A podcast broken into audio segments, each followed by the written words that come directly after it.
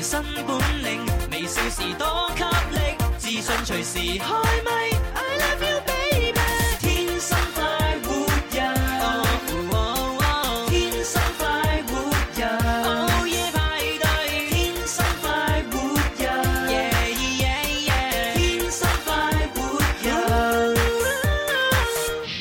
天生快活人十九周年系列活動之百人雙節棍花城匯演大招募，運動廣州時尚都會，十二月十七、二十四號，一連兩個周末，花城匯北區廣場，天生浮人百人雙節棍花城匯演大招募，只要你熱愛運動，中意耍雙節棍嘅話，馬上報名參加啦！運動公益全程免費，報名電話二六一八七六三零。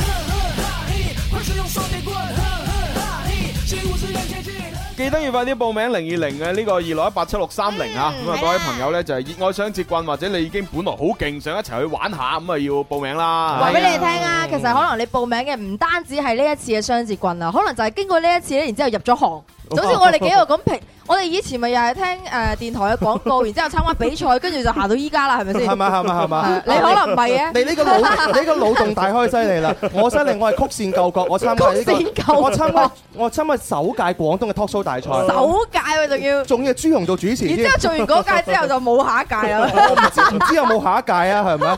輕輕唔好意思攞咗個冠軍先入行 嘅。但無論點都好啦，就係今個誒月嘅十七號同埋十四號，一連兩個週日，花城匯北區廣嗯場。咁啊，如果你本來係唔識，但係又有興趣學咧，咁啊都一齊嚟過嚟玩啦。咁啊，到時咧就好多嗰啲誒專業嘅師傅咧，就會老師傅喺現場嗰度咧就教導大家嚇係咁啊，如果啊冇雙節棍嘅話咧，就偷阿媽屋企嗰兩孖臘 腸啊咁啊帶過嚟咁樣，帶定紙巾啊，因為你撒臘腸咧，撒完之後成手油晒，或者可以啊抹咗佢啊。 或者可以加工下隻筷子嘅兩隻筷子連埋一齊啊！筷子咁短，點搞啊？ 你筷子同臘腸咪差唉，唔真多。係離晒譜啊！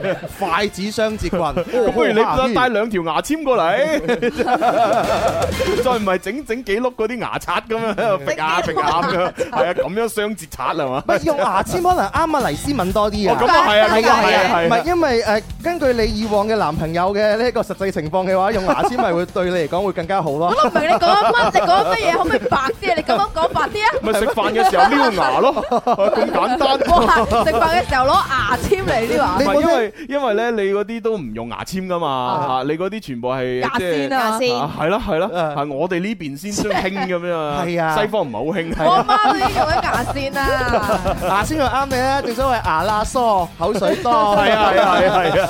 我唔使同你兩個好啦，講嘢。咁啊，今日節目安排咧，第一 part 咧就係當然係 Yes or No 題啦，林兒請嘅飯咁啊，會送下獎品玩下遊戲啦。咁啊，第三第三 part 兩 part 都係情牽一線嘅嚇。嘅例牌黃牌咁啊，同埋今日誒會讀一封來信，誒嗰封來信咧就新鮮滾熱辣，係琴日好似唔知夜晚定晏晝定幾時唔記得啊。啊啊，反正琴日收到嘅啊啊，咁啊係一位朋友喺微信嗰度就發俾我嘅。咁 Ờ. 佢係情感有問題定係做咩咧？誒，佢個名叫誒叫阿嗯 Ben，係啊，阿 Ben Ben 姓姓陳嘅，嗯啊 Ben 陳陳陳斌啦啊嘛，哦 你搞人哋全名出嚟又啦，唔係全唔名，係啊你你一定唔係全名啦。我我哋猜測係啦名叫陳彬因彬，為佢嗰個英文名咧就叫 Ben Ben Ben Ben Ben Chan 咁樣哦啊，咁啊，如果你話中文翻譯咪陳斌斌斌斌斌斌斌咁樣咯。嗯係都嗯我哋估嘅啫。係啊係啦，Ừ. 咁啊佢寫封信過嚟咧，就講下自己啲情感經歷咧，同埋而家面對嘅啲問題咁樣，係啊咁啊稍後時間咧會幫佢讀出咁係，我樣。哋都希望幫到你啊嚇。係啦，咁啊，但係咧，佢咧就已經話俾我聽啦，佢一定咧就係多數都唔會聽直播噶啦， Ờ, 啊，因為佢好忙啊，哦啊，佢而家都係通過現代嘅科技聽節目重温嘅聽啫啊翻。播嘅。咁我相信佢都唔係第一個嘅，佢都唔係例外嘅。好多朋友聽我哋節目都係聽重温。係啊我我哋重温嘅方法太多太方便你啦。講嚟聽下，例如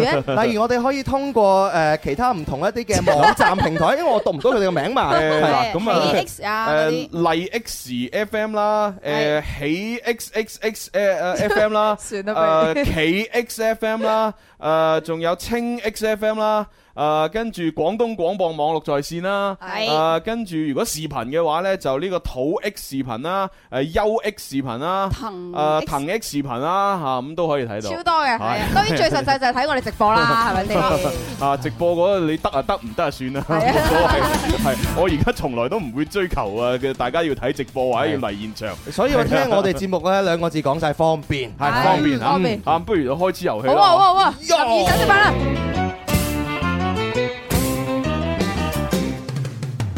邊個請食飯先至夠婆仔？打通個電話請你答問題，柴米油鹽而家就樣樣貴，但係我埋單。你有乜問題？A B C D，諗清楚先至話我知。答啱我問邊個請食飯？留言請食飯。開通熱線電話係八三八四二九七一，同埋八三八四二九八一，我哋嘅朋友記得打零二零。係冇錯。咁啊，今日玩緊 Yes or No 題，答啱一個題目馬上就攞噶啦，咁樣。係咁啊，希望大家咧就盡量都係攞橙金啦，就係嘛梗係啦，啊因為咧而家咧我哋誒直播室咧比較乾淨嚇，以前咧就唔同啦，以前立立亂咁樣嚇，嗯啲獎品咧堆積如山咁樣嚇，一出入嘅時候都要咁樣哦縮埋一個咁樣嚇。咁啊而家唔同啦，而家基本上咧直播室清空晒啦，係嚇係嗰啲獎品啊，嗰啲派嗰啲可能夠派嘅嘢，基本上都派晒㗎啦，係係啦，咁啊全部去晒邊咧？啊去晒網上啊，嗯即係雲端。雲咁啊，大家咧方便就咗可以攞呢個橙金喺我哋啊快活頻道或者天生快活人呢兩個微信有一個共同嘅微店，就嗯係叫 O 店。嗯咁你喺 O 店上邊咧就兑換翻自己要嘅嘢，咁啊方便啲係啦。係啊啦，當然我哋每玩一個遊戲嘅話，默認係送兩千橙金，呢啊兩千橙金啊，直接打到你個人帳户上邊，仲可以累積添啊，儲到去兩萬啊、二十萬啊，你可以換取嗯好多好多唔同嘅禮物不啦。過係我都我都有諗過一個問題嘅，咩就係有一啲可能佢係長期即係佢就就喺廣州住。係嘛咁啊？得閒咁樣過開嚟樓前就可以攞獎品嘅嗰啲朋友呢，其實我都建議呢，你誒唔、需要用呢個 O 店嘅快遞服務，係啦、誒我覺得可以咁嘅，你誒、如果喺 O 店上面換咗啲咩禮品，你又唔想發唔想收快遞，直接過嚟攞嘅話呢，咁其實都可以打我哋嘅二六一八七六三零嚇，或者直接喺我哋呢度同阿小娟講，嗯喂小娟，我必咗嗰樣嘢喎。我係同城嘅啊！喎，你我逼咗嗱，我訂而家個訂單就喺度嚇，我又唔想收快遞啦，不如你帶過嚟樓前等我直接攞啦哦咁咁樣。都得，係啊，我都覺得咁樣操作可能會好啲，因為起碼咧減少呢個誒資源浪費。不過係其實係咪應該要提早去即係講聲咁樣嘅，小娟先帶到翻啊，嚟？咁肯定啦！我係啊啱先嘅意思咪就係叫佢要打電話或者嚟同小娟講，叫小娟帶翻嚟咯係。啊係啊係啊，係啊，誒，因為我點解要誒係開闢呢條路咧？係因為想減少嗰個紙皮嘅浪費。啊嗯，嗯，誒同埋包裝嘅浪費，因為其實呢，大家而家係即係參加呢個咩雙十一啊、雙十二呢啲全國性嘅一個電商嘅大日子，嗯係嘛、買買買咁樣係買得好興奮，但係大家有冇留意過呢個紙皮啊、誒嗰啲咩包裝一次性塑料袋啊嗰啲，其實呢係一個巨大嘅資源浪費。係啊，尤其是呢啲垃圾產生咗之後，點樣處理呢？係啦，嗯其實好多時候不外乎嗰幾條路。第循一哦啊環嗯 再用，誒、第一條路呢，誒、循環再用係最好嘅一條路係，咩但係通常都做唔到啊！通常大家都係直接抌，然之後就去咗焚化場嗰度焚化，嗯啊咁、又污染環境係嘛，又危環保啦害危害生命。一係呢，有啲呢，即係啊，即係唔係咁好呢，就直接抌咗去嗰啲咁嘅地方、嗯啊，咁啊即係抌去邊我唔講啦，反正就會影響到一啲生物咁樣。嗯咁、所以我自己睇完呢啲新聞之後，我心裏邊覺得於心不忍。嚇！於是我近期都冇網購啦。嗯咁當然最主要嘅原因，因為我冇錢。喂，不過咧，我哋屋企我哋屋企嗰度咧，有誒嗰啲清潔阿姨咧，佢哋好好噶，佢哋會將我哋咧所有嘅紙皮咧集合埋，嗯跟住佢咧就誒、我。即係有半個人咁高啦，跟住我問佢：嗯喂，可以賣到幾多錢啊？佢話：呢呢一沓啊，可以賣到三蚊㗎，係即係佢啊。好開心。但係我覺得最重要嘅唔係佢賺呢三蚊，最重要佢有一個環保嘅意識，可以循環再用啊嘛。係冇錯啦。啊佢佢客觀上係環保嘅， 主觀上都係揾食係啫啊。每一棟三蚊一日，如果佢收埋落嚟，特別雙十一、雙十二呢啲都幾係啊和，味你問清楚賣去邊啊？第時你老咗就可以咁樣揾食㗎啦，你真係。 我我老咗去榕樹頭揾林 Sir，好，咁我哋接電話啦。喂，你好，喺朱紅你好，開心姨入場一二一家三人。大 林林怡請食飯，我食飯你埋單，快活頻道有呢度。越聽越地道。多謝你。好啦，咁啊問一個問題啦吓，誒、君主即係以前啊，古代嗰啲君主啊，一國之君啊，嗯咁啊好多時咧會稱自己咧做寡人咁樣吓。嗯咁啊呢個寡人裏邊嗰個寡字咧，其實係指孤家寡人嚇，一條友好獨嘅，唔係好好獨、 好孤獨、好孤獨嘅意思。咁啊啱定錯咧？佢點會孤獨啊？我唔知啊，想問你咯。 係啊，你知唔知嗰啲上皇對高帝？上，啲嗰啲皇帝通常都好有錢噶，有錢嘅人咧又要治理國家，冇真心嘅朋友同佢傾偈，所以咪內心孤獨咯。咦咦，講到好似做過咁 啊！唉，梗係啦， 睇真咗係電視多。萬劫不復。OK，好啦 No, sir，請你回答係 no sir 係咪？係係啊啱嘅。好嘢，係啊，咁啊，你嘅判斷正確，咁啊，同阿小強溝通攞獎品啦，好唔好啊？哦，啊，好啦，攞獎金。哦，好啊，兩千橙金送俾你，拜拜。咁佢嘅咩意思啊？係啦，咁啊，寡人係咩意思？我唔知啊。咩意嗱，思啊寡人嘅意思咧，即係話誒以前嘅君主咧，就覺得自己咧啊嘅德行咧仲未夠，所以咧用嚟時刻警醒自己孤家哦寡人，寡啊即係唔係夠咁樣即係計啊。寡德呢行未夠誒、。我哋而家理解寡就係孤寡咁樣嚇，即係好孤獨咁樣一條友咁樣嚇。嗯係啊咁啊，原來以前呢個寡人嘅寡呢係指寡德，係啦，即係德行誒、比較少，係啦。好，因為以前呢有一句説話，誒呃有一個詞叫誒厚德載物。嗯厚德載物嘅意思呢，就係話一個人呢，你就算賺到好多錢、好多財富呢，其實你有冇福分去享用呢，就要睇你嘅誒德行去到邊度。嗯，啊！如果你德行係足夠誒多嘅，啊，即係你係比較好啦，你性格又好，又對人好，咁樣助助人為樂啦。嗯呢啲咁嘅人呢，就福分比較多，你就可以享用到你所佔有嘅財富。嗯咁但係如果你係嗰啲好衰嘅人係嘛，尖酸刻薄啊，啊即係見到人又唔幫助啊，雪啊即係呢個雪中送屎啊咁樣啊誒財弱扶強啊咁樣啊，即使你用呢啲不擇手段啊揾咗好多錢翻嚟呢，你都無福消受。係啦，就好快就會啊啊，即係去咗西邊咁樣。聽到未啊，蕭敬元？我覺得你就係朱紅講嘅後邊嗰兩種人。探嘛，係啊挫挫弱扶強，係嘛因為當阿朱紅蝦我嘅時候，你就落井下石，係嘛，就係你啦。探嘛，你點解會有咁嘅諗法嘅咧？因為你俾我表現出嚟嘅感覺就係係咩咁，我必須要好誠實咁話俾你聽。係咩？你知唔知道每個人其實都有一面鏡啊？你點解睇嗰個人係咁樣樣啊？係因為佢可能就自己就係咁 啊。當你自己就係咁樣樣。我最近學咗學咗一樣嘢，係真係㗎。當一個人嘅話咧，即係心胸比較即 係誒狹窄啊！狹窄嗱，嘅你話睇咧，下，你睇下，你兩個就係頭先所講嘅挫弱啊扶強。真係。如果一啲人心胸比較廣闊嘅話係啊係咧啊，就完全都唔會有你呢種嘅諗法。冇錯所以我就係覺得，我成日同你喺兩個世界嘅 人嚟嘅。你講呢個論點嘅話，同我根本就唔會發生喺我身上。算，寡人唔同你計，唔 係啊正正如 咧，即係喺一段戀愛關係裏邊咧，咁啊，即係總會有即係有一啲人咧特別敏感啊嘛，啊係嘛？然之後會覺得啊，自己另一半成日喺出出邊唔知搞搞啲乜嘢咁嗯樣，咁咧好多時候點解會有一種諗法咧？除咗係佢自己缺乏安全感之外咧，亦都有一種人咧，就係因為佢自己都成日喺出邊搞呢搞路，嗯所以佢就會感覺到以為。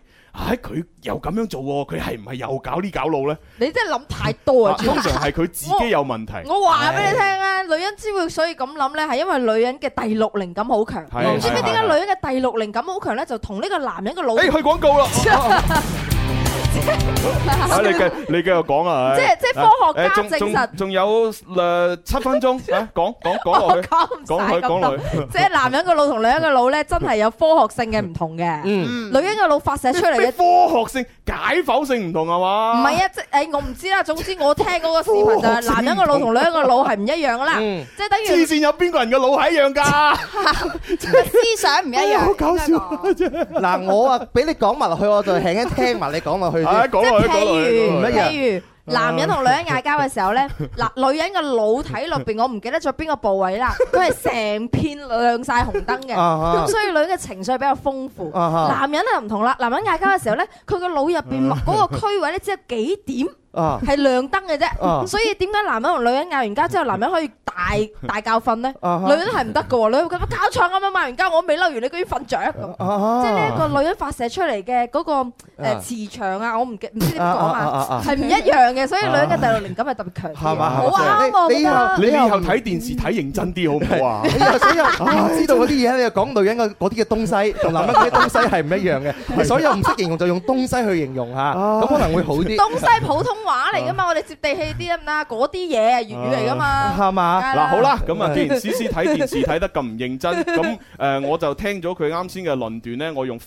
學嘅角度解釋翻嚇。我頭先嗰啲接地氣講啊 佢嘅，佢咧所講到嗰個磁場呢，其實係講緊腦電波嘅活動。啊，哦然之後講緊男人個腦啊咩幾點發亮，同埋女人個腦成片發亮嘅意思呢，其實呢就係腦嘅活動嘅區域係係唔啦同 嘅，係啦，女人呢，即係咩咩發嬲嘅時候呢，就係成個腦嘅嗰啲誒細胞基本上激活咗。佢有講咩啊垂體嘅嗰嗰啲誒垂體就腦下垂體咯哦，係咯啊分泌一啲激素出嚟咯係啦，咁啊令到咧嗰個神經元咧就接受咗一個咁樣嘅信息咧，嗯就全部咧激活晒。咁啊男人咧只係部分區域嘅神經元咧激活，嚇嗯就係咁意思啊係啦，即係佢啱先所講嘅就係咁嘅意思係啊。啦，就係咁意思啊！我唔係我唔係生物學家，又唔係醫學家，梗係冇講得咁專業嘅。你試下問我街舞嗰啲嘢 hip hop 文化，我終於都可以講到明白咩叫做講人話，咩叫做講鬼話。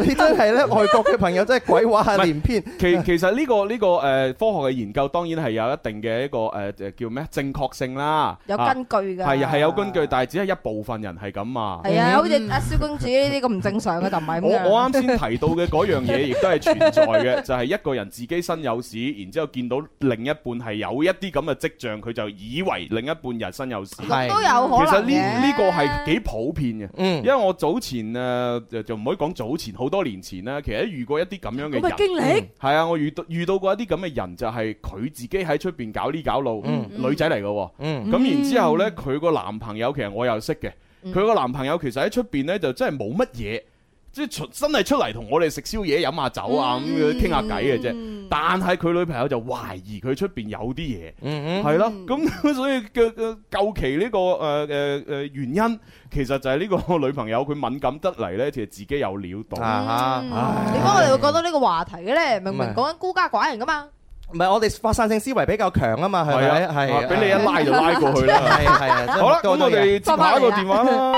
喂，你好，喂，點稱呼？羅章，哦，羅馬里奧，哎呀，真係，喂，都啱羅嘅生。喂，羅馬里奧係啊，因為你平時喺現場咧，通常舉手，我哋都唔唔俾理 你玩。你，我哋見到你舉 手唔係啊騷啲你主持啊。人幾衰喂，因啊！ 為你 成日玩，俾啲機會其他人啊嘛，係咪先？咪佢會玩咗十幾年啊！ 係啊，仲玩。好，羅馬里奧，咁啊入場先好唔好啊？好啊，哦，嗱嚟一二三，林怡請食飯，我哋運起埋身，快活頻道有料到。越精越地道。好啊！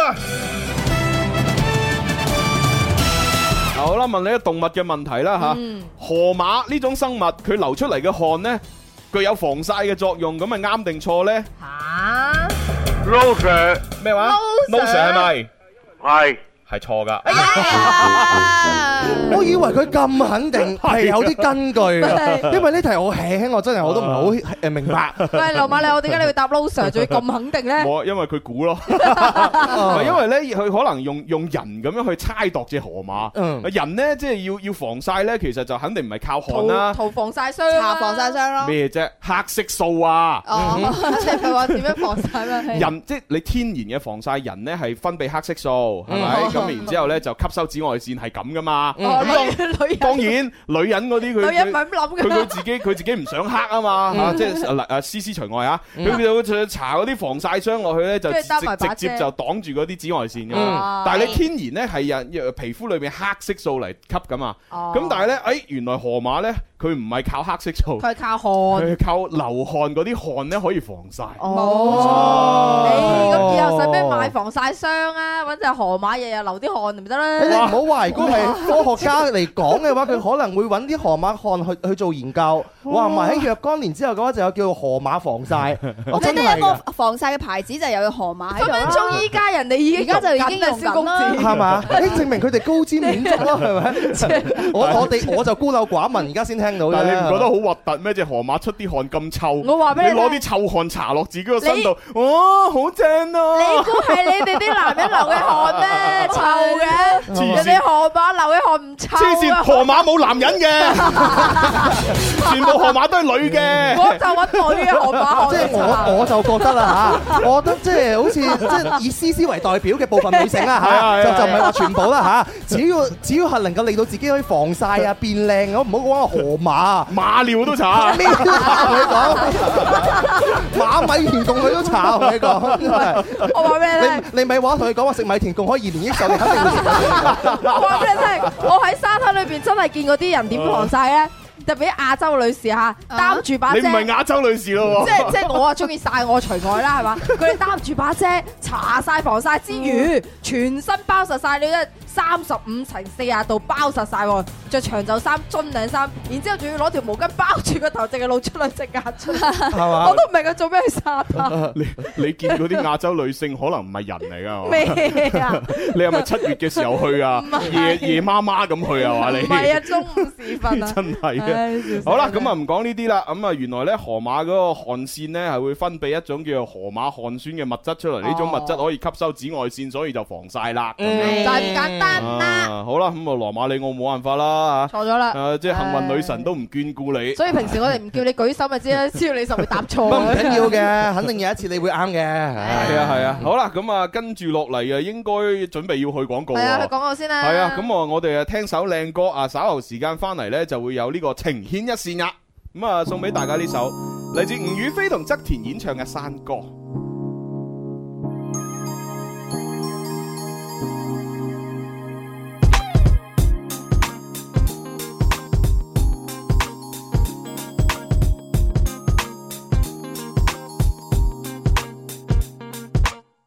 呆在這山天黑了，星空印着你的名字，常在幻覺聽到你心事。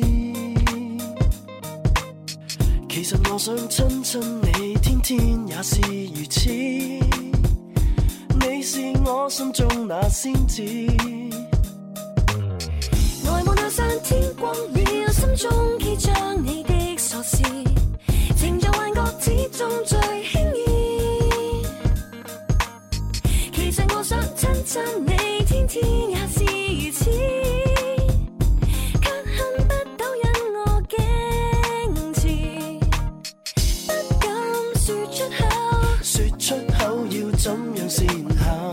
不想放開手，未能學會不需佔有。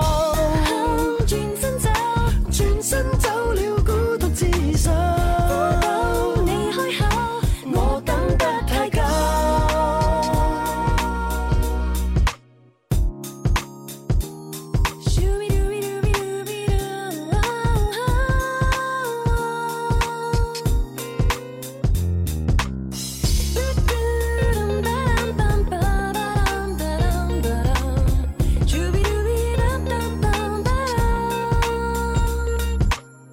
留在這身不緊要，單戀也是某種娛樂，然後自製一種愛的感覺。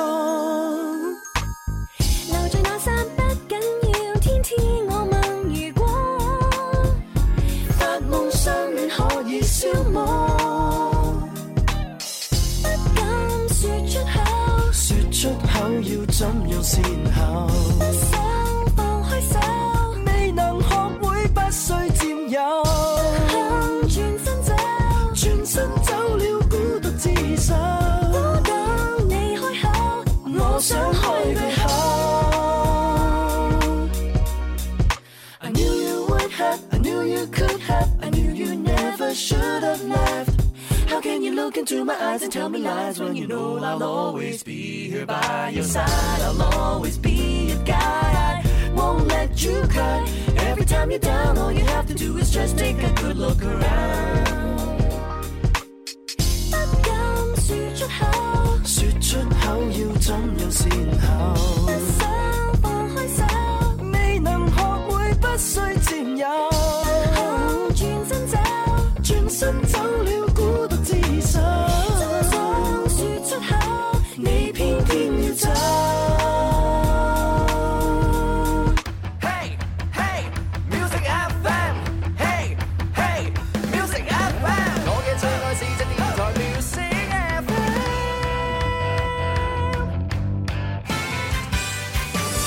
挑啲故事無慮不需牽掛，講出心裏情話輕於一線，最怪搞笑遊戲給你快樂，獎金與獎品全熱情奉上。Let's go，Let's dance，天天都快活，有你在一起，全為你放手。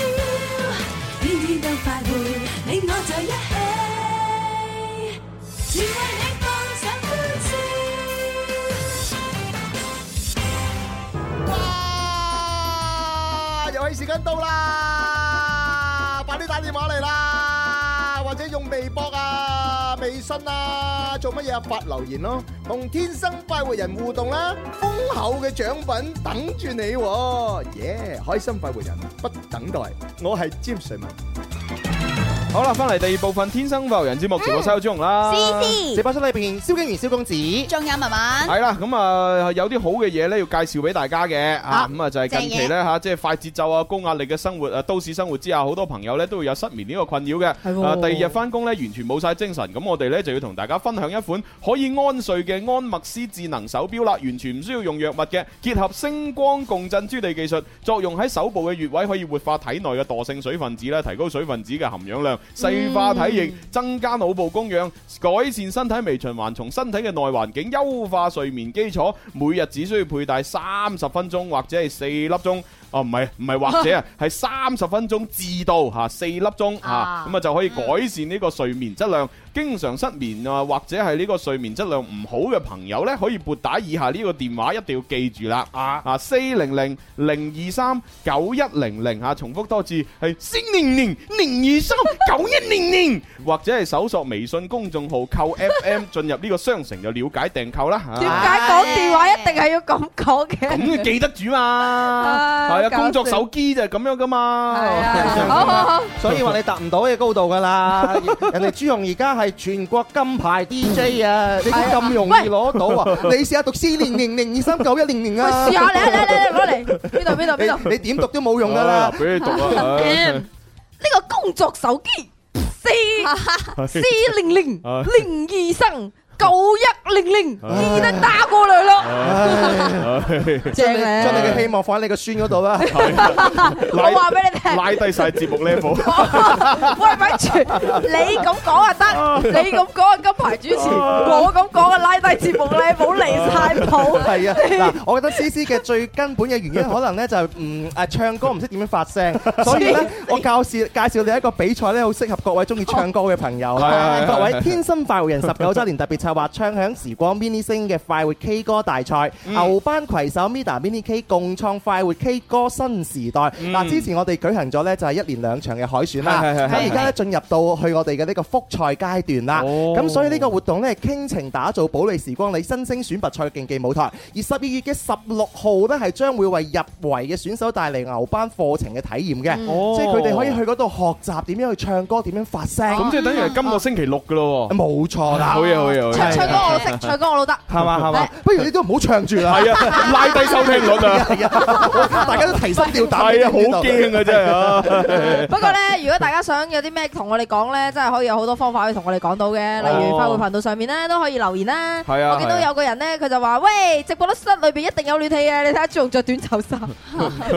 我想話俾大家聽，直播室裏邊係冇暖 氣，甚至誒無論係冬天夏天都好啦，直播室係比出邊嘅環境一定係更加凍嘅，因為呢度好多機器，啊係係係。誒好啦實在係唔怕凍咁誒嘅。啱先誒工作人員誒喺我耳機度通知我咧，話係今個星期日喎，係十七號喎，十三號係嘛？啊，即係啊可能係嗰份稿打錯咗。哦，係啊係啊，咁哦啊嚇，咁啊十七號上課嗯嚇，啊各位嗰啲優秀嘅選手就誒要記得啦，係啦，咁記樣得。啦。係啊係啊，記得啦，十七記得號啦今個星期日啊。好啦，咁啊睇下啲留言先啦。呢位啊阿寶國誒千咧，佢就話：哎呦，漂亮的老虎乸思思姐姐又肥來了咁 樣。你講咩啊？阿寶國 超冇啊，佢都話你漂亮啊，只不過加咗老虎乸呢個形容詞啫嘛。離晒譜。不過我可以肯定話俾佢知，佢係唔啱嘅。我哋琴日呢，我 Bobo 大師喺度呢，就講咗老虎乸嘅星座排行最有機會成為你係三甲都唔入嘅。唉，真係㗎。係啊，排到第四啫嘛。嗱，呢個有個人咧叫阿曾 WQ，佢話文文你係咪唔舒服啊？點解你時不時撳住個心口嘅？ 哦，係 啊係，佢前幾日就係因為俾一個咧陌生嘅男人搭訕，咁呢個哦搭訕嘅方式咧就好特殊嘅，嗯啊，佢就特登咧就係攞部車撞啊文文，係啦，撞到佢誒攤咗喺度我。係撞完先搭訕啊！嘅攤。撞完誒攤咗喺度之後咧，就喂，不如我哋去食飯喎 咁。佢真係佢真係撞你啊！哇！真係係啊 佢真係開部車嚟撞唔你啊。 係，佢係誒揸單車嘅，開單車，我覺得梗係啦，如果真係開四攬住，算啦。文文本來就已經唔係好叻㗎啦，係啊再加上撞一撞係撞親個腦嘅話係咧，啊係啊係啊。呢幾個星期邊有撞親個腦我啊我都唔要求佢點樣樣唔講係，嘢，佢撞親個腦之後，呢排醒咗啊！真係㗎，係啊，係咩同以前有一個質嘅飛躍，係打咩？新棍胎。誒撞到兩嘢啦，以後真啊唔係。係唔係，呢個咪 top 嘅。文文話頭先嗰個揸單車嘅，啊就撞撞少少就已經撞到聰明咗啦。啊你試下揸四個轆嘅撞撞，係係嘛啊？四個碌啊，四個碌嘅單車啊！可能翻唔到嚟咯係翻唔到嚟嘅啫。哦係好啦，咁啊，跟住話呢位朋友犀利喎。Hayden 啊，佢話黐線蜘蛛絲黐住支樹枝，你講完嗰嚿誒呃嗰嗰段嘢，我聽到一嚿雲咁啊！係嘛？咩啊？係咪嗰段啊？即咩？即男女之間嗰個咩腦電波係嘛？ 哦，嗱， 呢呢位朋友真係唔怪你，你係正常 嘅。你聽到一嚿雲就啱㗎啦，係哇！啊。呢個土豪啊，哦，講咩？呢個叫 Coy 咩 Cozy 啊，為咗睇清楚女神黎思敏， 我我決定用四 G 流量睇直播，哦，咁諗唔開啊你，係真 啊係哎開嗱，呢開啲咪有見地咯，有學 識，係嘛？你個 level 係比其他人高哦嘅，係咪啱啊！就係得那麼一個發上嚟， 咁唔係啦。啊女女神黎思敏係嘛？啊我見到有好多我自己唔好意思讀啫，嗱，燒你讀 啊。好啊，我幫你讀一讀係啊呢嗱，呢個朋友就叫做阿 N，佢就話啦：，哇，終於見到思思啦，點解越來越後生咁樣樣啊？啊哦哇！佢即係都幾識講大 話，係啊，阻止唔到朋 友。嗱，呢位朋友叫做誒新新麥，佢就話嗯啦，睇到朱紅、思思同蕭公子三個人鬥嘴，真係好 happy 啊！咁樣樣啊，係嘛係嘛哦咁咁啊，咁文文點算啊？ 係嘛。文文， 唔係文文，佢醫傷休休勢啊嘛養。緊你嘛？休休養階段 啊嘛，所以未來呢一年半載我都唔知道你會點樣樣去鬥啫。放心 喎，我哋要有藉口嘅喎。慢慢反駁佢啫，俾個機會你依家。好快脆就會康復㗎啦。好啦。康復康復康復，啊 OK 噶，我信文文嘅。係咩喎！啊喂，我哋喂阿蕭，我哋幾時去去美拿多啊？美拿多咧，係啊嗱我哋又真係要揸緊啦。喂，係啦。啊，因為小弟我哋兩個係會有個名額嘅，係啊每點解得你人兩，兩個嘅？因為我哋哋咁我去嘅時候你就去唔到喎，嗯係啊，你去嘅時候我又去唔到喎，點解咧？嚇喂，冇人咁如果我哋兩個去咗，咁啊得翻文文喺度喎。文文到時又 OK 嘅有個男人嚟開部車過嚟撞佢啊，搭散搶死佢食飯，咁點算啊唔？緊要，咁樣 啊，不如你哋兩個留翻打打去電話叫啦皇。上翻 嚟，係嘛啊叫真阿係寡人翻真係嚟。真係糾結啦咁樣。我去先定你去先咧？誒，你哋兩個一齊去啦，拜拜。不如走我去先啦，係嘛係嘛係啊，我去探探路先，睇下有咩危險。係嘛？如果冇危險，你先去啦哎。呀，你你點會係你大哥你講出嚟 嘅咧？嗱，我去完之後，如果發覺好危險咧，你嗰個名額又俾我， 啊我又再去都。你你兩個好 煩你一啊！種捨身水意嘅精神，你哋兩個有冇當我哋不存在噃？反正你嗰兩個名額俾埋我，我就連續走兩個星期，咁你咪可以繼續喺度做兩個星期，幾好哎我啊！諗到一個建議，點啊點啊！我陪你去。 阿蕭我都係留喺度做節目啦， 又唔去 啦。我絕對相信你會留喺度做節目嘅，同埋你會願意日日加班加廿四個鐘。係哎啊係啊係啊係阿啊！蕭，我都陪你去。如果你你話你都留喺做節目得啦，將你兩個名額俾晒我，我自己一個人去。我生前都冇乜點得罪你 啊！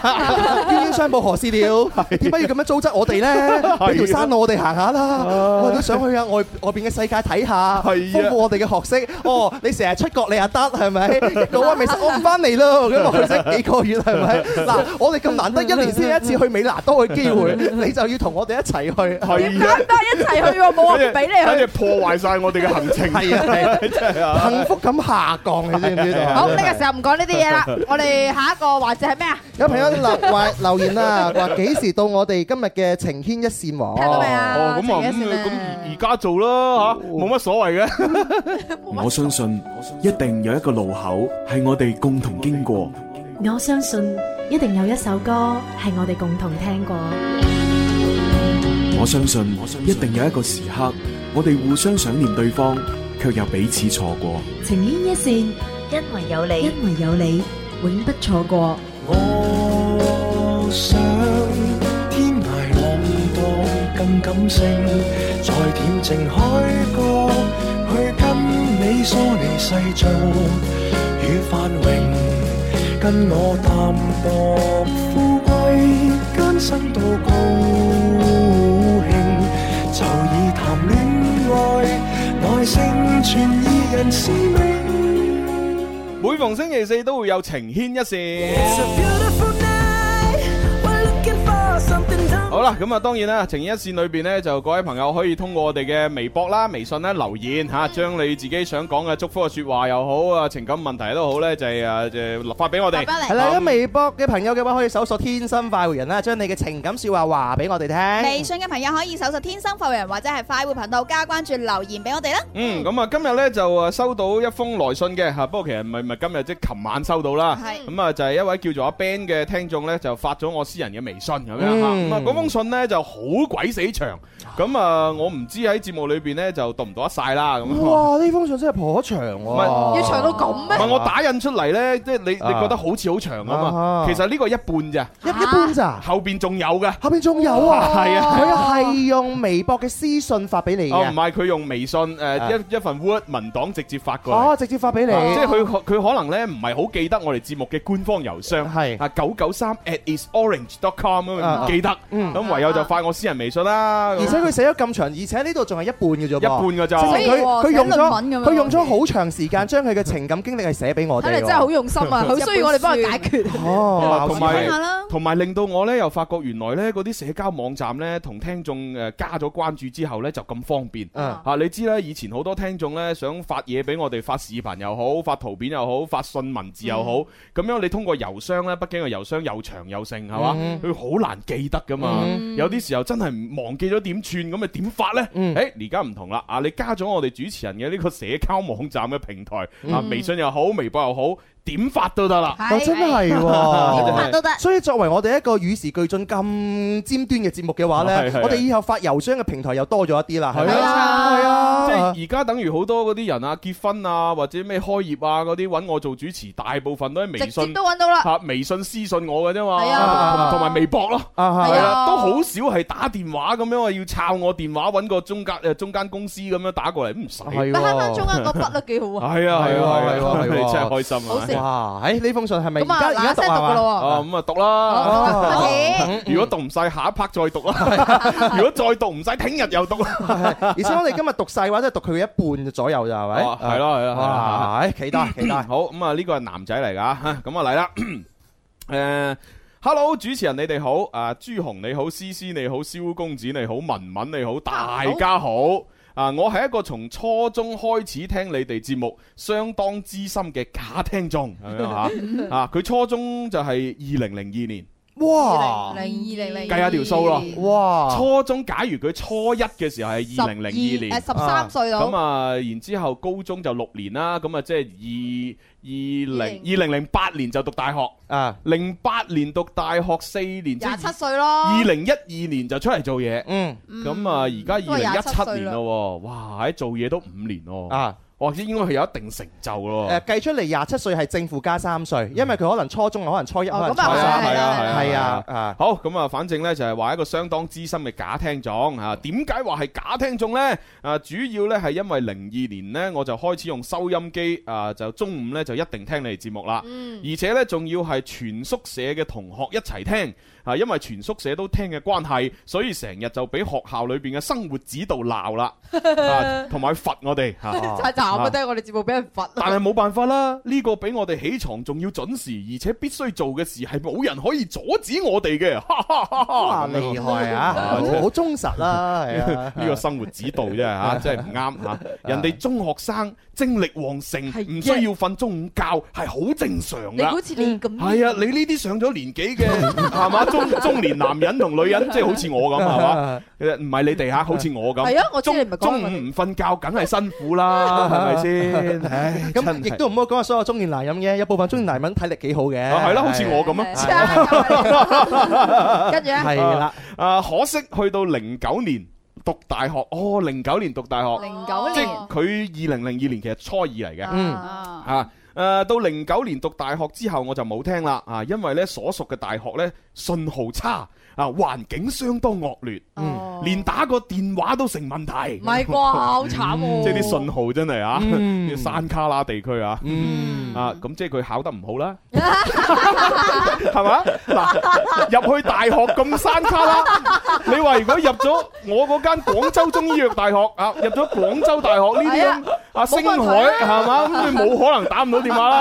係啊你就係梗係考得唔好，所以去咗好遠嘅地方。所以先去到呢啲學校。啊咦，佢考得唔好，係咪同聽我哋節目有關？啊 咦，咁我哋衰我我喎。哋我 哋唔好追究，我嗱，哋你唔好追你究你。我哋呢個推測嘅話咧，其實都唔係好有根據係嘅。你又唔可以否定有啲比較山卡拉大嘅學校好嘛？但係冇錯，冇錯，冇啊係錯。啊係啊，跟住繼續。啊，咁啊，誒，唯一有一次呢，我就親自去中華廣場買手機，啊，跟住呢，順路呢，就睇下你哋啦。哦啊，我微信都有發你哋啲嘢出嚟㗎。哦 哦，多 謝喎。啊，嗯咁啊，跟住誒，我就開始社會工作嚇，慢慢咁我就淡忘咗你哋啦。唉，真係慘。係啊，直到我買咗部車， 車上面居然有一個收音機功能，唔有冇搞錯啊？你咩叫居 然？係人哋第佢好一似哦人哋第一次買車唔知，佢唔係第一次搭車啊嘛。你有常識咁喎？你搭部的士 啊，的士司機都成日聽電台㗎啦， 巴士都有電台 啊咁冇。佢可能佢自己擁有咗，同埋唔係佢自己擁有嘅感覺係唔一樣嘛。算啦，你唔好同佢揾藉口係啦。啊，佢自己個個人感官嘛。跟住跟住跟住咧，啊，車上居然有一部收音機功能居然好，黐線居然。居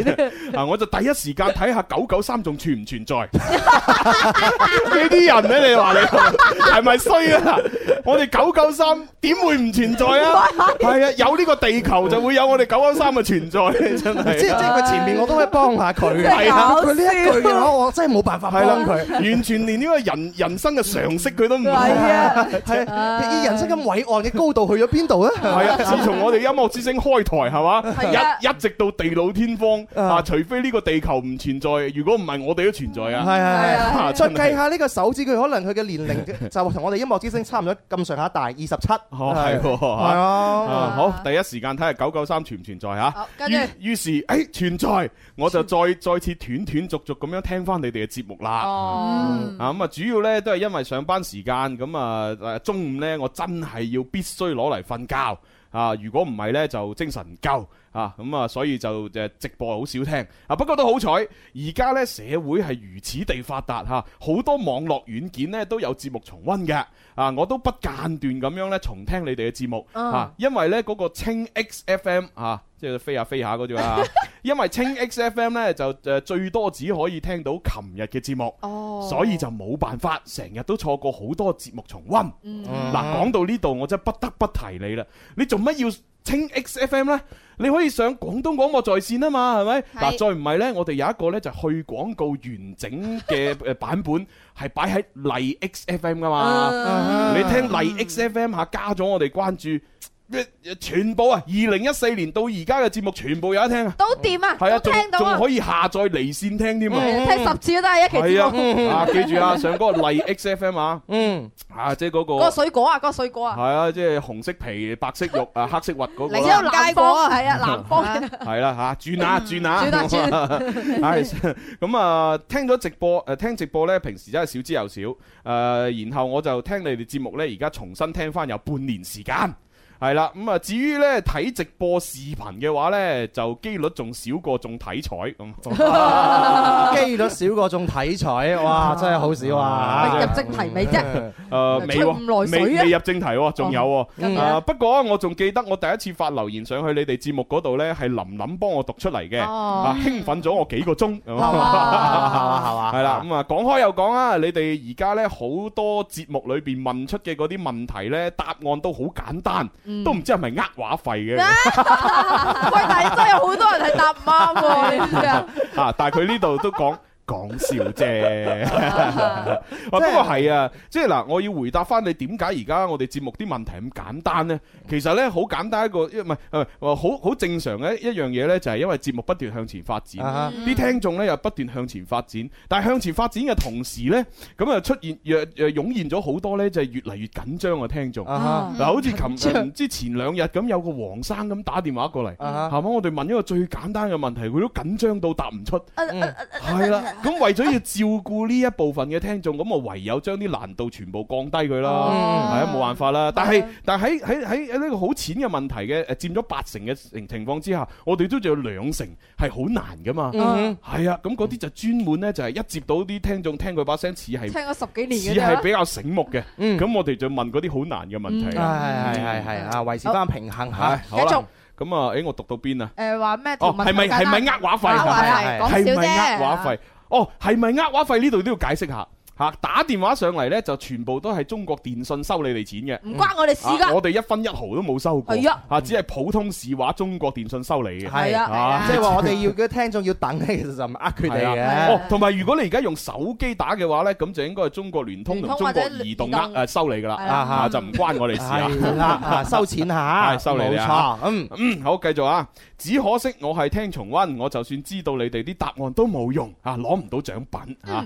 我記得呢，以前呢，聽你哋做情牽一線嘅時候呢，好多時候都係誒、呃、兩邊咁樣接電話嚟玩嘅啊！咁、啊，開場版頭仲會有馬俊偉嘅聲音添咁 樣。馬俊偉嘅聲音啊，係啊，哦佢應該抄得翻我，抄唔抄到 出嚟？馬俊偉你梗係咪係你炒係得咪翻哦冇聽啦。過咧？蕭敬 元，你都未入嚟啊！話俾你聽。咁我同你比嘅未入嚟啊，你清朝噶嘛？快揾阿華俊 偉 出嚟啦。我記得係馬俊偉話咩誒，快啲打情牽一線咩八三八四二九七一八三八四二九八一同佢表白啦 咁樣。哦係啊，唉，揾下啦，睇下揾唔揾到啦，下啦，係揾下啊，係啊，係啦啊，，係想啊。當年下啦，我嗯哋。而家咧聽情牽一線咧，好似咧都變咗好多啊！啊，聽你哋誒誒讀嗰啲信咧，哇，好似聽小説一 樣。小食，證明我哋每一個聽眾嘅故事都係好有內涵， 好有深度。啊，小説啊，好豐富嗯可能係因為聽眾又長大咗啦，嚇咁啊節目亦都長大咗啊，咁所以呢，好多時候玩翻以前嘅嘢呢，就唔一定會咁啦。咁啊嗯好，言歸正傳，其實呢，我係想借呢個節目同一個人講一講我心裏邊嘅事情。哦，終於入正題，係啦，呢一件事已經喺我心裏面擺咗接近十年，哇！但係一啲都冇腐爛，一啲都冇腐爛。冇辦法，只能挖翻佢出嚟晒一 下，你好煩啊！晒一下喎。 大家注意啊，陶定呢一個河馬汗啊！ 人生有幾多個十年啊？哇！唉，真係勁喎！嗯咁嗯啊，因為誒後邊呢件事呢，就應該係即係寫佢同一個女仔嘅嘅嘅故事啦。嗯嚇咁啊，所以就誒揾唔揾到個馬俊偉啊？揾到個馬俊偉啊，馬俊偉嗰度咧個 ID 係校園明星咁樣哦，喎。算啦，咁係啊咁由佢啦。係啊，係啊係啊嗯嚇！咁啊，如果我誒揾到喺廣告時間第三 part 再播俾大家重温下啦。嗯嗯，好好啦好啦，咁我哋繼續讀呢封來信喎。啊哈誒、事情係咁嘅，二零零六年嘅開學，誒、一個男仔，即係佢自己啦吓，嗯一個男仔喺茫茫人海裏面，偶然間遇到一個笑到四萬咁口嘅女仔，即係佢即係嗰、個嚇女朋友啦嗯，嚇。第一眼，男仔已經知道佢自己春心蕩 漾。春心蕩漾，好似久旱逢甘露一樣。啊哈，哇！黐線， 呢個應該係誒清潔嘅年代啊嘛，點會用春心蕩漾嚟形容自己呢？真係含啊！苞待放冇嘅。嘛，即係你話自己內心泛起一股漣漪咁都好 啊！你用春心蕩漾，我覺得唔係咁好啊！誒、就好似久旱逢甘露一樣，原本天真無邪嘅佢，突然之間就好似十月嗰棵芥菜咁，起晒心啦！佢嘗試去跟蹤呢個女仔啊，一路跟呢個女仔去到女生宿舍。哦，啊！不過大家唔好亂諗啊，嚇、純粹去到宿舍咋。然後呢個男仔就用劉翔咁嘅速度飛奔上去誒、呃、樓頂，用佢凌厲嘅眼神去觀察樓。樓頂喎，大佬，啊，我諗應該對面樓嘅樓頂啊。你係蜘蛛俠定係？係啊，即係嗱，因為佢話誒飛飛奔去樓頂呢，就用佢凌厲嘅眼神去觀察，留意下呢個女仔究竟係入住邊個宿舍， 哇！啊宿舍門牌號係幾多？我覺得你好似啲變態佬。我好似偵探啊，狗仔啊。所以我覺得佢應該唔係飛奔去樓頂，係飛奔去對面樓嘅樓頂。啊，如果唔係你點望啫？係你啊 你飛奔去自己樓頂咁樣望落嚟啊？望唔到我我嘅嘅心心安安全全啊！啊你冇可能啊嘛！係係啦嚇，就係知道佢嘅門牌號係幾多，然之後我就不停咁樣打聽呢個宿舍嘅電話號碼，哦，開始咗瘋狂嘅騷擾。啊！你有冇搞錯啊？開始哦瘋狂嘅騷擾。不過佢嗰個年代嘅大學係咁嘅，即係每個宿舍都會有個固定電話係㗎。啊啊，但係從來冇人打過嚟我哋宿舍嘅。你而家冇啊！你哋宿舍啲質 素真係我哋報一班全部都靚女嚟 㗎。冇 冇人叫你講你自己噶嘛，係咪先？但但呢個 friend，我覺得佢咧用騷擾就可能有少少誇張啲啊。試問每一個大學生，你追求女仔嘅時候，唔係咁樣樣主動追求啫，係啊咪？如果你唔咁樣，就冇機會噶啦唔嘛。啊係㗎，我真係覺得係騷擾嚟㗎。咁對你嚟講，梗係啦。係啊冇啊佢質素咁啊嘛。 嗱，封信啊，後邊係點呢？我哋要許去廣告，轉頭翻嚟再話俾大家聽。經過一些秋與冬，回憶中無端為你動容，揮去一些驚與恐，人海中誰得着你認同？在那些爭拗中，我有心不夠用，兩眼一黑，然後失控。無謂再關心你，我沒資格慰問你，無謂再騷擾你，我沒這塊厚面皮，無限次對不起，放在心裏等心死。難道我與他相比，尚有一線生機？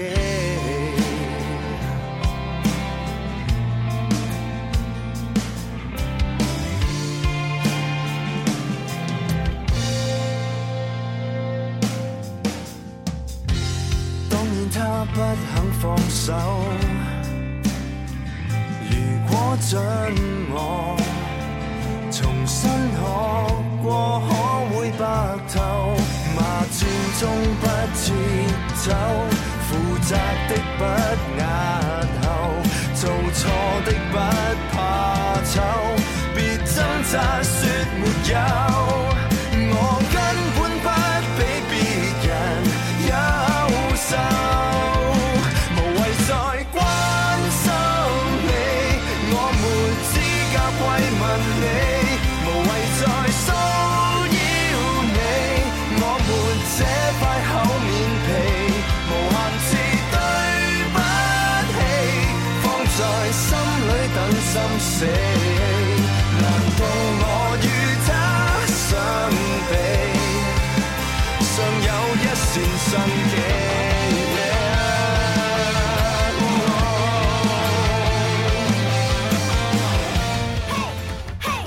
Music FM，嘿嘿，Music FM，我嘅最愛是這電台 Music FM。全国热销的小瓶白酒小郎酒，宝沃汽车德国宝沃，源自一九一九，与您一起关注天气变化。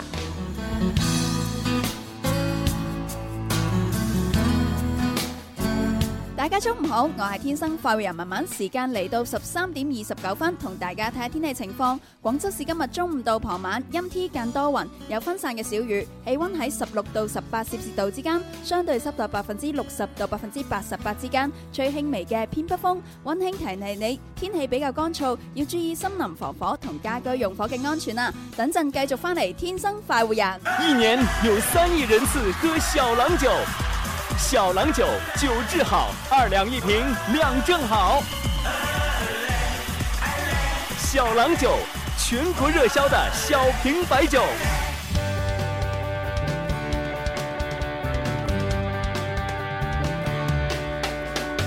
你我精神的每天，齊留下年輕的笑聲。快快登上這歌聲，求齊來成為天生快活人。天生快活人十九周年系列活動之百人雙節棍花城匯演大招募，運動廣州時尚都會，十二月十七、二十四號，一連兩個周末，花城匯北區廣場，天生浮人百人雙節棍花城匯演大招募。只要你熱愛運動，中意耍雙節棍嘅話，馬上報名參加啦！運動公益全程免費，報名電話二六一八七六三零。好，翻嚟我哋第三部分《天生快活人》節目直播室有朱容啦。思思，我係蕭公子，仲有文文嘅，系咁啊！啱先呢，就喺去廣告之前呢，就讀緊封來信啦。咁啊，最後結尾播嗰首歌呢，就係叫做《經過一些秋與冬》吓。哦好啦，好咁我哋聽又預告下啦，下個星期呢，就有三位嘅嘉賓啊，分別要上節目嘅。嗯啊，星期二呢，就係劉思涵係一位女歌手，啊，星期三呢，馮家豪一位男歌手，啊，星期四次呢，就係誒張雲興啊，一位女歌手上節目，好多朋友喎即係下星期嘅二三四都會有嘉賓。係啊係啊係啊仲係啊。仲有一位嘉賓啊，星期五會嚟啊，就係冷空氣啊。冷冷空氣係嘛係啊，我頭先睇到咧有個誒，即係新聞咧就話星期五咧，即係十五號夜間開始咧有一個強冷空氣會嚟我哋廣州，會下降七度，係啊嘛即係最凍可以去到六度啊！即係你哦我哋南方你知啦，冇暖氣噶嘛，室哦內哦朝早起身係好痛苦嘅一件事，所以提醒大家咧，即男係方冇暖氣，咁女方有冇暖 氣？啊咁希希望 希望呢個誒呢個偵測係準㗎啦，係啊即係你知，因為呢啲咧就誒即係天氣嘅預報咧就唔一定準嘅，預防一下啦係係啦嘛，咁啊，所以就我都希望呢個冷空氣可以準時咧，同埋達標咁樣可以趕到嚇。因為我哋廣州實在冬天太短 啊啦，我都想冬天可以長啲啊嘛。咁啊，但但係就與此同時都要提醒翻嗰啲小朋友啊，或者啲長者啊，咁樣嗯即係身子弱嗰啲呢，就做好呢個御寒嘅準備啊。咁誒，即係照顧好屋企嘅長者同埋小朋友，都係每一個年輕人或者係中年人嘅責任嚟嘅。係嗯冇錯。啊嗱，我哋快活頻道裏邊好多朋友嚟留言啦嚇，有朋友就話啦：，哇，朱紅啊，誒點睇啊點啊點啊睇你哋做節目咧，真係好開心。係咪啊咁呢啲朋友就話：，哇，思思笑得好美啊！啊，多謝。跟住有朋友叫招風，佢就話：，哇，原來黎思敏咁靚女㗎，有對比就是咁美。咩有對比有咩話？有對有對比就是更美咁樣。我對比㗎嘛係啊，嗱咁啊唔係，通通常同一個 camera 都係我出現啫，或者係我出現係啊啦都係都同我對比啫。係啊誒講真啦，一百個女人裏邊啊，九啊九個企喺我隔離都靚嘅啦，梗梗係啦，因為朱紅係男人嚟噶嘛。唯一得一個係唔靚嘅啫邊嘛。哦嗰個係邊個啊邊個？我都想知。好好奇嗰個係邊個係唔嘛？知 啊我哋大大家一齊競猜下，可能係我嘅 係嘛？競猜嗱，思思，你而家咁多人讚你咧，其實我咧，我哋嘅功勞真係好大你嘅。咪想嚇點 解真係超級大關你兩個咩事我哋真係用心良苦啊，係 咪先？我哋喺節目裏邊咧，喺你嘅角色誒，朱紅頭先我哋咪嗰封信好長 嘅，啊我哋要繼續讀落去。 我哋兩個先係做黑面，係咪先 嚇？係啦，咁啊專門講多好多啲咧詼諧嘅説嗯話，等大家就你都誤會踩下咗我，係啦，誤會咗原來思思其實可能就好黑好醜樣啊！點樣睇真人，其實你係一個好普通嘅人嚟 嘅，係啊係啊普通覺得靚啦，係啦，咪於先是就覺得好靚啦，係啦，冇錯啦，就係咁嘅我哋容拉布易，啊，即係等於成日話文文唔好唔好係嘛，係係啦，咁其實佢哋係一個好普通嘅人嘛，啊所以你一見到，哎就覺得佢 O K 啦。當有一日文文真係咧，佢腦筍開竅咗嘅時 候咧，佢哋就好感激我㗎唔係啦。啊啊才華啊，思思講嘢再温柔啲就好啦。咁我我話俾你聽，其實我私底下好温柔係嘅，即係節目裏邊係咁佢呢一世都温，係啊都温嘅。係啊，都都温嘅，係如果啊。一個節目裏邊有兩個太温柔嘅女人，呢個節目就唔好聽嘅，你明唔明啊？放心 啦，天生發號人跟住落嚟都唔會有幾多女人㗎啦，啊一路都係全部男人人。，因為有朱紅同埋蕭公子喺度，冇辦法温柔到咯同。同大家講咧，誒嗰啲講大話嗰啲啊，暫暫時到一告一段落嚇。係係係。 嗱，我哋讀翻啲講真話㗎啦。啊，啊，呢一呢一位朋友咧就講真話 啦。啊離晒步。 哦，佢唔係講你嘛哦唔嚇，係喎佢話情牽一線啊，呢個環節誒又開始啦啊！你哋好，我叫 Jason，我嘅 B B 呢就啱啱滿月，我想借住呢個機會呢，祝福我個女呢就身體健康，哦開開心心啊，好似文文咁咁啊係嘛？咁諗唔開啊你，有冇搞？ 好似文文咁。好似文文咁，好似文文都幾好啊，好似我冇咩冇啊，哦，即係女子無才便是德啊！而家咩世紀啊，做女子無才，多才多藝添啊！文文過兩招俾佢睇下，啊，過兩招，啊過咩咩先咩才藝先？我我點知你有咩我係才？我而家係文文嘅代言人，所有你 Q 文文嗰啲嘢，文文都拒絕回 答嘅。喺佢腦筍未開嘅時候，佢都拒絕回答。幾時回答係咪啊？明日世界總件事。嗱，文文真係有人讚你㗎。嗱，呢位朋友佢就話：文文播天氣預報嘅時候，個樣子好迷人，愛你懵懵哇哒，係咪？多謝。哦，即係其實報天氣報得一般，但係個樣迷人係嘛？係啊， 所以你都唔係一無是處啊，文所文。所以求其播就得㗎啦，天氣預報樣唔係埋人咪得咯，唔係，我覺得文文報天氣預報好認真 㗎，係啊好。認真咁報天氣佢唔預報報。天氣預報冇嘢講啊嘛，仲唔認真啲真 係。好啦，睇下呢位朋友，誒叫芬尼喵，誒佢咧就話：我想請教一下大家喺生活當中，如果揾唔到精神嘅奮鬥目標，咁點算呢？啊，我感覺好無聊啊！唔通我要盡情咁揮霍咁樣？威迫啲乜嘢？係啊，揮霍咩？揮霍青春啊！呢個真係揮霍我金錢我身邊有個朋友其實都有呢個問 題，即係佢話：，唉，我日日，因為佢係開飛機啊，佢話我日日開飛機，開完飛機翻到嚟，我都唔知有咩做，得閒嘅時候真係好得閒，又冇 人生目標，係嘛？但但係又揾到錢喎。佢佢係揾到錢啦，飛機師喎。係啊即係係咪？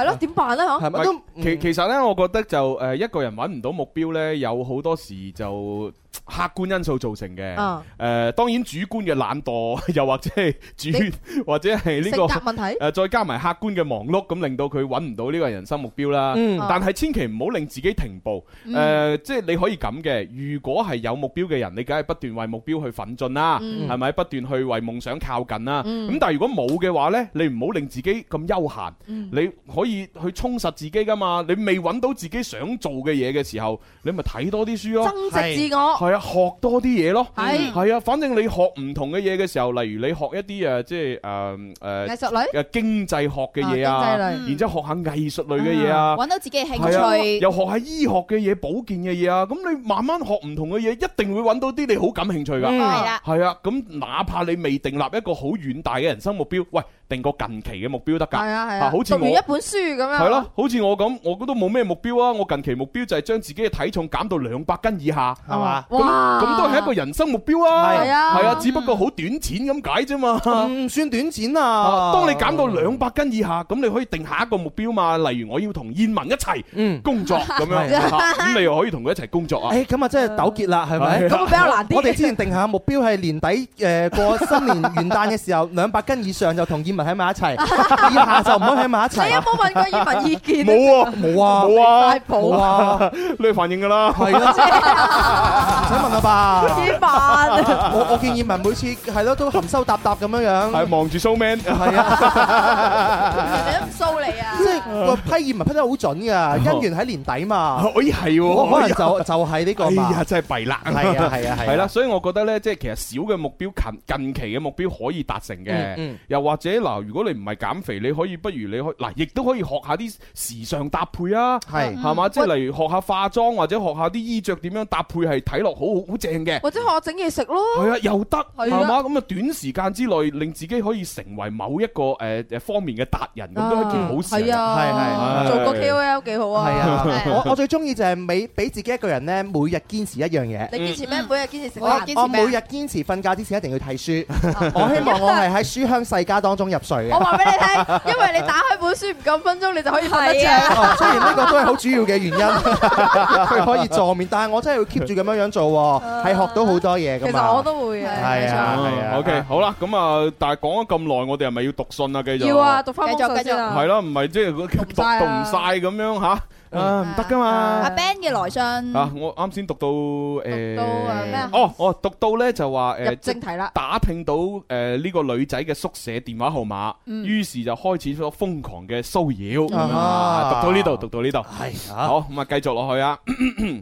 誒、一個着住白 X 衞衣、營養不良一樣嘅捲髮，誒、呃潮流最興嘅賴屎褲， 啊當時啊，當年係啊，係啊同應采兒一樣嘅笑容，哇！咁樣嘅嘅女好仔靚，喎令到呢個男仔一直不能忘記。哦哇，即係嘴大係嘛？你啲人啊！泳嘴兒好但係可靚，愛嘛？哇！喂，嗯原來原來當時最興嘅就係賴屎褲啊啊，一頭營養不良嘅捲髮，啊同埋一件白 X 衞衣。哦，哦即係嗰嗰只飲嗰只哦咧，嗰個嗰個年代係嘅 係嗰個年代嗰個年代係中意嗰種。嗰個年代百 X 都代誒冠名我哋節目長達嘅哦七七年啊七年啦，七真年係㗎。係啊，哦哇！真係嗰個年代真係百日日 X 講啊，真時係時講啊。勁啊，真 係啊！輝煌啊！嗯，好啦，嗯，一開始男仔就同女仔呢係傾電話嘅，嗯咁啊後來呢就開始寫信啦。哦啊，依稀仲記得開頭嗰一句一定係咁寫嘅。哦，見信笑哈哈，唔笑正傻瓜。不過我男朋友笑唔笑都係傻瓜，哦咦係好清潔啊！真係傻啊！真係啊！可愛啊唉！直到二零零七年，男仔同女仔就喺埋一齊啦。仲記得嗰一個晚上，男仔第一次拖手，嗯一條好長嘅小山坡，因為喺貧貧困山區， 男男仔一直難以忘記當時嘅情景。哦，冇錯，經過嗰次嗰次拖手，佢哋開始咗啦，嗯 一直持續到二零零八年嘅年底。哦佢哋經歷咗好多好多情侶應該經歷嘅事情，都經都經歷。過。我咁情侶應該經歷啲乜嘢嗱呢？呢個時候一定要問翻啲有翻多少嘅經驗嘅朋友啦。 係啦，最豐富應該係阿朱紅啦，我邊我邊豐富啫，你你行到嗰個階段，我哋全部人都未行 過，係啊，仲豐富啊！啊！即係最豐富係你喎，你聯合國 喎，法國、美國與英國，大家唔好信㗎啦。繼續落去啦。咁經歷過之後點啦？啊，佢又唔寫清楚究竟情侶間應該經歷幾多經歷過佢都有係乜 講嘢？嘅，咩笑過、喊過嗰啲咯。切，嗰啲啊，就算唔係情侶都都經歷過啦，係嘛？係啊，我係諗住咧有啲咩細節，即係例如食過飯 啊、睇過電影啊，係嘛，食過早餐啊，呢啲常識嚟㗎啦嘛嚇攬攬啊，誒咩咩啊，誒即係即係睇繼續讀落去。吓嗰啲 咯， 係嘛唔知啊，唔知啊啊，反正唔知吓。有笑過，有喊過，或者咁樣诶，呃就係每一個每一對戀人必經嘅初戀。哦。但係嗯原來初戀係好少人能夠行到最後，呢一句说話係真 㗎。你而家先知啊？二零零九年，男仔就同女仔分手啦。哦，即係佢唔要人。诶、我唔知啊，反正佢話兩個分手咯。唔唔知邊個唔要邊個。冇講原因。但係估睇佢後邊嘅描述，應該係女仔提出嘅，我諗啊。當時男仔傻痴痴咁去挽留，去騷擾呢個女仔，到最後惱羞成怒咁樣鬧呢個女仔。之後誒、呃其實過咗好多年之後，呢、個男仔先知道原來當時女仔宿舍啲人係幾咁憎恨呢個男仔，而呢個女仔本人亦都幾咁討厭呢個男仔。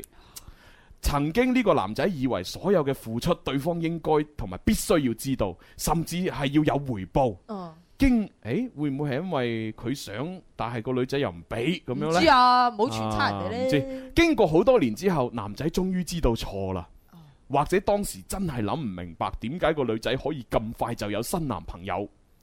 男仔同女仔分手先幾個月咋，點解可以咁輕鬆就忘記舊愛呢？呢、個男仔真係接受唔到啦。幾個月好長㗎咯喎，唔係幾日。係啊，對思思嚟講好像。啊你帶帽又關我事。如果唔係點有法 國、美國與英國？大家唔好信佢哋啊！成日搞到我好似好花心咁。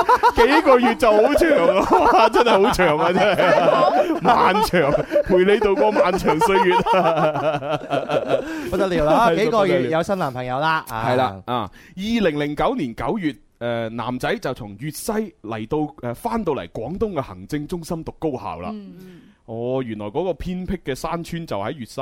粵西哦，廣東行政中心唔即係廣州 啦。哦寫廣東行政寫得咁長，咪嚟到廣州讀高校咪就係咯。搞到我哋都諗咗一陣。呢位朋友好中意用隱喻啊，係啊，以啊男仔滿心歡喜，以為有一個新嘅開始嗯啊嚇，並不是嗎？係啊，但 係到大學畢業。男仔輕輕咁樣統計一下，估計在校三年時間換咗六個女朋友。 哇！大學三年六個女朋友，即係每一個學期換一個喎，即係半年換一個咯。仲勁過思思喎， 好咩？好犀利喎！點解又關我事？點解？點解？破咗啲記錄未啊？應應該破未吧？係嘛呢個問題我唔會答你啊。冇對比冇，我覺得佢係初戀之後啊吓，係跟住不停咁樣換女朋友啦，係啦，佢個係心 其佢應實啊該受到一啲受刺激傷害係啦。係啊，啊哈，換咗六個女朋友六三年啊。嗯，跟住咧其實呢個男仔唔係想炫耀啲咩，其實呢個男仔只不過係想想揾到一個擁有好似嗰一位女仔嘅影子嘅人。哦，哦，即係佢一直都忘記唔到揮佢之不去。佢嗰個前度弊初啊，戀，係初戀，所以佢就不斷想揾一個好似好似佢然嘅。之後發現呢個唔似係啦，呢非。呢個又唔似又非，非咁所以嗰個就唔似三年就六個。我覺得談戀愛啊吓，談感情啊最就嘅嘢呢樣你談嘢。到黐黐你啊！你真係你係揾影子，你唔係揾愛人。係咯你知唔知啊係咯係咯如果你俾你而家嘅現任知道咗你係揾影子嘅話，佢係永遠唔會愛你嘅。冇錯。跟住咧同埋嗯嬲死嗯仲有一樣嘢，呢個細節嚟嘅喎，佢三年能夠換到六個，證明呢個男仔其實冇錯，有翻咁上下，冇錯外在同埋內在，冇錯先可以咁快換到六個。係啦。呢個你話如果我同蕭公子，你估想換就換啊？你知你兩個唔得啊！唉，真係起碼六年換一個都難啦，六年換一個何況三年換六個？蕭若元，你嗰個幾多長話？六六個 quota 可能要兩輩子啫，得唔得 啊？係啊係我終於知道點解你兩你世人都啊我終於知道點解蕭然咁耐啦。我咩咁耐因啊？為如果你一分咗手之後，你好難揾到下一個 啊！我拒絕回答你呢 個問題。唉好啦，繼續讀落去啊。誒，咦，我讀到哦，想揾到一個擁有女仔個影子嘅嗰啲人。誒、想揾到一個可以令到男仔完全忘記當時呢個初戀嘅人。啊嗯哇！誒喺嗰一年，男仔好中意林峰嘅歌。啊，有林峰啦，有零嗰九啲咩年啊，愛在記憶中找你啊，啊咩記得忘記啊，啊仲有林 Sir 嘅接吻魚的傷悲啊，哦哇！你都好悲喎，你成 個人哦有氣市，哇全部聽埋晒呢啲係啊咁，，喺喺佢心目當中，林 Sir 就係林峰咁嘅樣哦。啱啊，嗱，林峰愛在記憶中找你，記得忘記係嘛？林 Sir 接吻魚的傷悲，啱啊，啱啊，啱啊。佢又佢又唔會講蕭公子咁係嘛？冇佢冇啊 嘛我燒個字咩？數波波 啊！嗰陣時我都未出道，係咪？哦未出世啊未橫空出 世。橫我唔出世，我垂直落下嘅，我唔出 世。咁跟住點樣樣係咧？啊啊，嚇告戒大家失戀千祈唔好聽情歌，真係會死人嘅。係即係佢自己覺得係好啊好辛苦係啦啊。嗯我仲記得大學一年級嘅時候，軍訓期間，男仔呢就再一次收到呢一位女仔啊，即係個初戀嘅發嚟嘅信息。誒呢、個女仔話想傾偈，哦，當時呢條短信嘅內容呢，男仔至今依然記得清清楚楚。哦，講嚟聽下。可惜當時男仔狠心咁回絕，心裏邊喺度諗：既然你都唔要我啦，點解仲要發短信嚟影響我呢？嗯，於是簡單嘅聯繫就咁結束。哦，而當誒、呃而當去到入學第二個月嘅時候，男仔成功追到會計系嘅系花，哇！ 哇！入學兩個月喎、係花追到系花喎、勁嘅，如果哇你唔係我我我啲搞唔清楚，佢唔係已經畢咗業嘞咩？又入學哦，唔兩個係，月即。係佢回憶啊。我回憶係嘛？係佢哦回憶哦翻，回憶回係憶回憶，佢回憶翻當時即係大一嘅時候。 OK，OK，係啊係啊啊，哇咁啊啊兩個月追到呢個誒會計系嘅系係花花。啊，其實呢，系花呢個 feel 呢唔似女仔啊， 啲啲都唔似唔啊似女仔，即係男仔。啊！但係任何嘅舉動都有一個感覺。誒呢個感覺就係誒誒覺得誒呢誒令到呢個男仔覺得好似誒、前嗰個曾經傷害過佢嘅前度。哦，點解呢？係因為呢個系花呢誒嘅男朋友同當年呢個男仔一樣，誒、呃都係復讀嘅。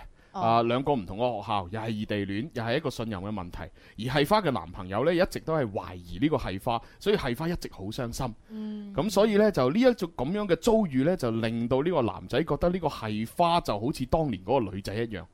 或者咧，呢個男誒呢、個男仔只係想為自己過去做錯嘅事情誒、呃想去救贖，所以呢就好暖男地去靠近呢個系花。哦，其實當時呢，誒、呢、個男仔同系花兩個人都感受到，誒大家似乎都只係想揾一個類似嘅人啫，好似好似水泡咁。係啦，但係大家都接受咗咁樣。哦哦即係聽佢咁講，肯定係佢以前即係一腳踏兩船過，或者佢個其同其他女仔有個曖昧嘅關係啊。誒唔係唔係啊唔係，其實咩佢呢個意思呢，就係話誒，即係呢個男仔同佢初戀分手嘅原因呢，估計就應該係因為異地戀而好唔信任嗰個前度，哦，就成日喺度懷疑佢，搞到佢好大嘅嘅騷擾啊，係啦，感即係覺得到困擾好啊嘛困擾，所以。先至分手。哦，係啦係啦，哦，即唉，你真係煩嘅，寫信又唔寫明 啲喎，你讀到每一句每一字咧都要我哋估你離晒譜，你又好嘥時間咁啊！你時節目時間好寶貴，你知唔知啊？ 係喎，得得翻六分鐘咪係啫。咯，我係即管再聽落去係啊睇下，唔知會點啦嚇。嗯但係永遠都冇諗到，誒、嗰一年男仔參加校學校嘅校運會，遇到咗以前嘅一個高中同學，而呢個高中同學呢，亦都同佢嘅前即係。誒同呢個女仔啊，即係呢個寫信過嚟嘅嗰個前度呢，係初中同學嚟嘅。哦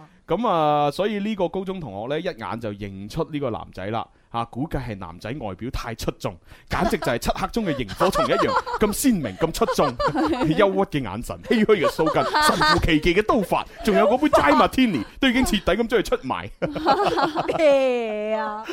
哦台 誒、呃、對白嚟嘅啫嚇。嗯誒誒，於是咧呢、呢個男仔誒、呃、為咗想了解翻自己初戀以前嘅嘢，就日日都同呢、個誒誒、呃高中嘅男同學去傾偈啦。嗯，咁啊，然之後呢，就當時呢，就誒係花呢見到誒呢個男仔咁做，就誤會咗，以為呢個男仔仲掛住前度。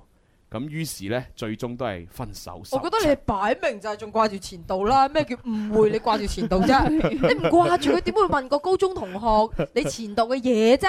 係 咪先？唉離晒譜。 O K，咁啊係啊，其實睇佢後邊嘅描述呢，佢都係好掛住前度嘅。係啊啊，因為嗱後邊係咁寫嘅，之後呢個男仔再次動用自己嘅人際關 係，好似好勁嘅喎，佢 戲啊！終於獲得前度嘅電話啦，然後仲打通咗添，係啦，俾前度鬧個半死。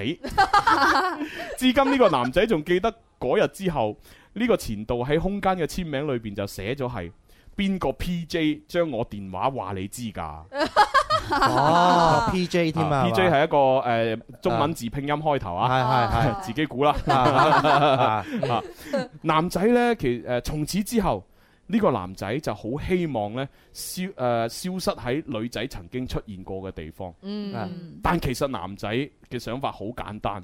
佢打呢個電話過去，只係希望睇下呢個女仔而家過成點，嗯佢而家嘅男朋友係點嘅樣，對你好唔好，就係咁簡單。關你咩事啫？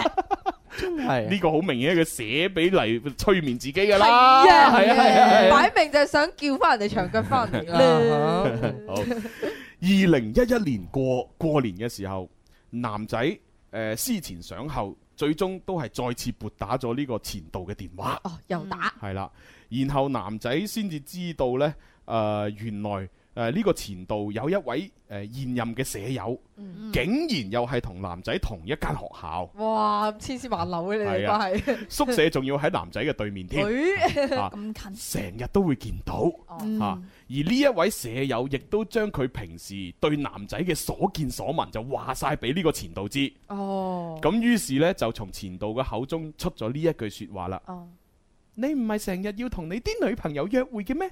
你仲打電話揾我做咩啊？然後呢個通話就草草結束啦。 係，你你 諗下，第第一句就已經係咁重係啦，啊咪係啊係啊你後邊用點樣可以接落去啦？係啊係啊睇你點接。唉，真係你話點算？係係啊嘛？原來自己喺呢個大學時間下三年換咗六個女朋友呢件事，啱好就俾人見到，仲要呢個人就係佢前度嘅嗰個誒女仔嘅嗰個舍友，係佢係佢啊講晒俾佢聽，喂喂，冇錯，喂你男友又約呢個新噶啦，喂你男友又換女朋友，前男友啊，係係係前男友，前男友係啊前度，所以你一打通佢電話啊，佢就話你唔係成日同你啲女朋友約會咩？揾我做咩咁樣啊跟住？咧跟住咧，跟住呢， 呢、個呢、個電話就草草結束啦嚇。啊哈去到二零一三年嘅五月份，誒、男仔居然認識到誒誒、呃認識到一個女性朋友。呢、個女性朋友呢，同前度係居住埋同一個城市嘅。哦，咁於是男仔就有一個好奇怪嘅想法，哦啊，佢決定要去呢一個城市行一下，嗯去感受一下呢個前度嘅生活氣息。哦哇又嗯關你嘅前度事咁呢個原來前度呢，佢所住嘅城市呢，係一個偉人故居，啊應該中山啦，係啊嘛係啊，估都係啦，係嘛啊，呢個時候，誒呢個男仔口中就唱住呢一首歌，啊，咁我播俾大家聽啊。誒誒，唔係呢只呢只啊。因為呢好熟啊呢封信呢，佢寫埋叫我呢個位要播歌噶，哦，係啊幫你編排埋，係啊已經，佢話呢個男仔此時此刻口中就唱住呢只歌。我来到你的城市，哇，真係拉到你的城市啊！走过你来时的路，陳奕迅好久不見，想象着没我的日子，你是怎样的孤独？我哋準備要交咪啦。拿着你给的照片，熟悉的那一条街，只是没了你的画面，我们回不到那天。聽日同樣時間再玩，拜拜。你会不会忽然的出现，在街角的咖啡店？我会带着笑脸，回首寒暄和你坐着聊聊天。我多么想和你见一面，看看你最近改变，不再去说从前，只是寒暄，对你说一句，只是说一句，好久不见。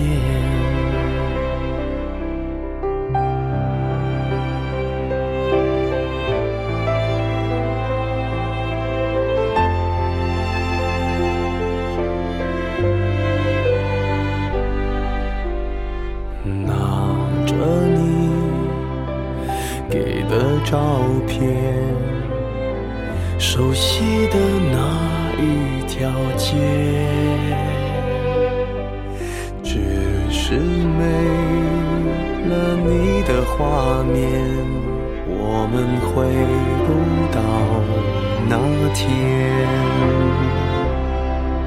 你会不会忽然的出现在街角的咖啡店？我会带着笑脸挥手寒暄，和你坐着聊聊天。我多么想和你见一面，看看你最近改变，不再去说从前，只是寒暄，对你说一句，只是说一句。好久不见。